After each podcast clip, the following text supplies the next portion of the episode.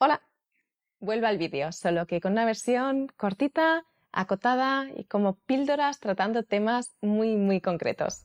Empezamos con uno en el que hablamos de frentes abiertos.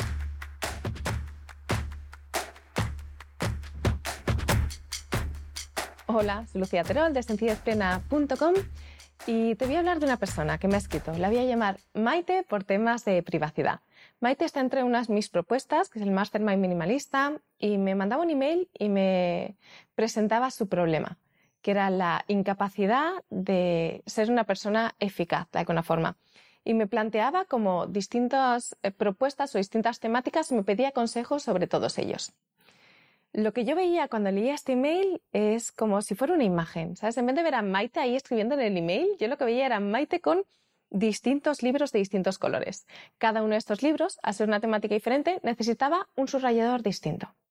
En amarillo para inversiones, en rojo para organización en casa, en verde para productividad, en azul para temas de crianza, en rojo o en, ese ya lo he dicho, en rosa para otro color, para otra temática.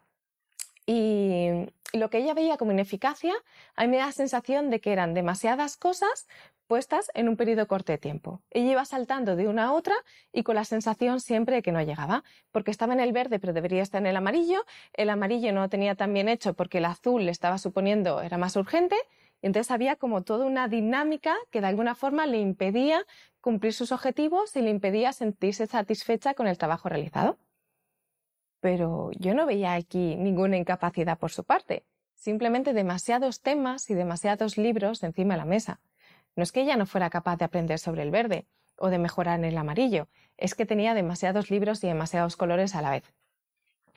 Y aunque en su email ella lo que planteaba como una dificultad era la parte de la ineficacia, y quizás esperaba como recetas y atajos para que cupiera todo en el mismo espacio, la respuesta que yo le di iba por otro sitio y era por el crear un oasis de claridad. El parar su momento, el identificar todos los libros y los distintos colores que tenía encima de la mesa y priorizar aquellos que fueran más importantes y urgentes.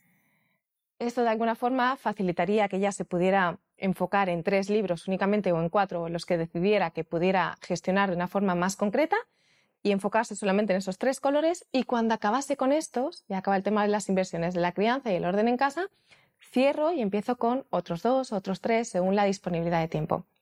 Esto tiene una perspectiva muy clara que es la eficacia, ¿no? Te permita ser eficaz, empezar y acabar con un proceso. Eso te da además una dosis fuerte de, de autoestima porque trabaja a nivel biológico con aspectos como las endorfinas o la dopamina.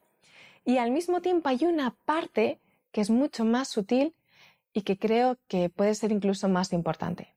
Cuando tenemos demasiados libros encima de la mesa, requiere mucho esfuerzo. Cuando hay mucho esfuerzo, es imposible disfrutar del proceso. Y cuando no se puede disfrutar del proceso, nos desconectamos de nuestra intuición. Esta parte creo que también es muy importante y eh, priorizar, aunque a veces la hacemos desde una perspectiva de productividad, creo que es incluso eh, más relevante hacerlo desde una perspectiva de disfrute, que al final te conecta con la intuición y desde ahí podemos tomar mejores decisiones.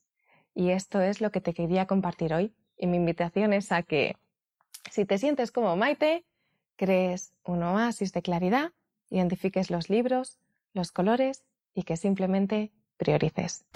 Y bueno, y que disfrutes también. te mando un abrazo te recuerdo que no es lo que tienes, no es lo que haces, eres lo que eres. Seguimos.